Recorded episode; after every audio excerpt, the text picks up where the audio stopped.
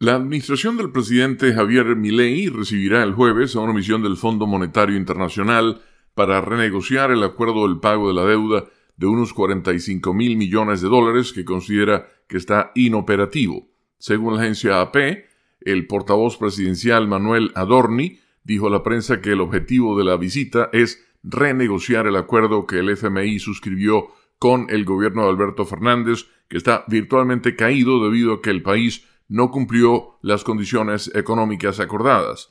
Los funcionarios del FMI serán recibidos por el jefe de gabinete Nicolás Pose y el ministro de Economía Luis Caputo. Adorni no suministró detalles sobre qué aspectos se pondrán sobre la mesa de negociaciones que se abrirá en los próximos días entre el Fondo Monetario Internacional y el gobierno de Milei que asumió hace menos de un mes.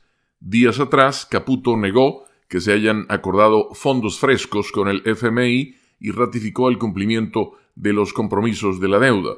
Este mes Argentina debe abonar unos 1.900 millones de dólares de vencimientos en medio de una crisis económica y al tiempo que el Banco Central intenta recomponer las mermadas reservas de divisas.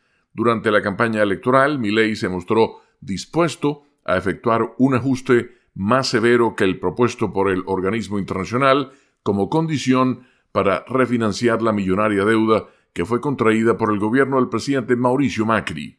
Con la nota económica desde Washington, Leonardo Bonet, Voz de América.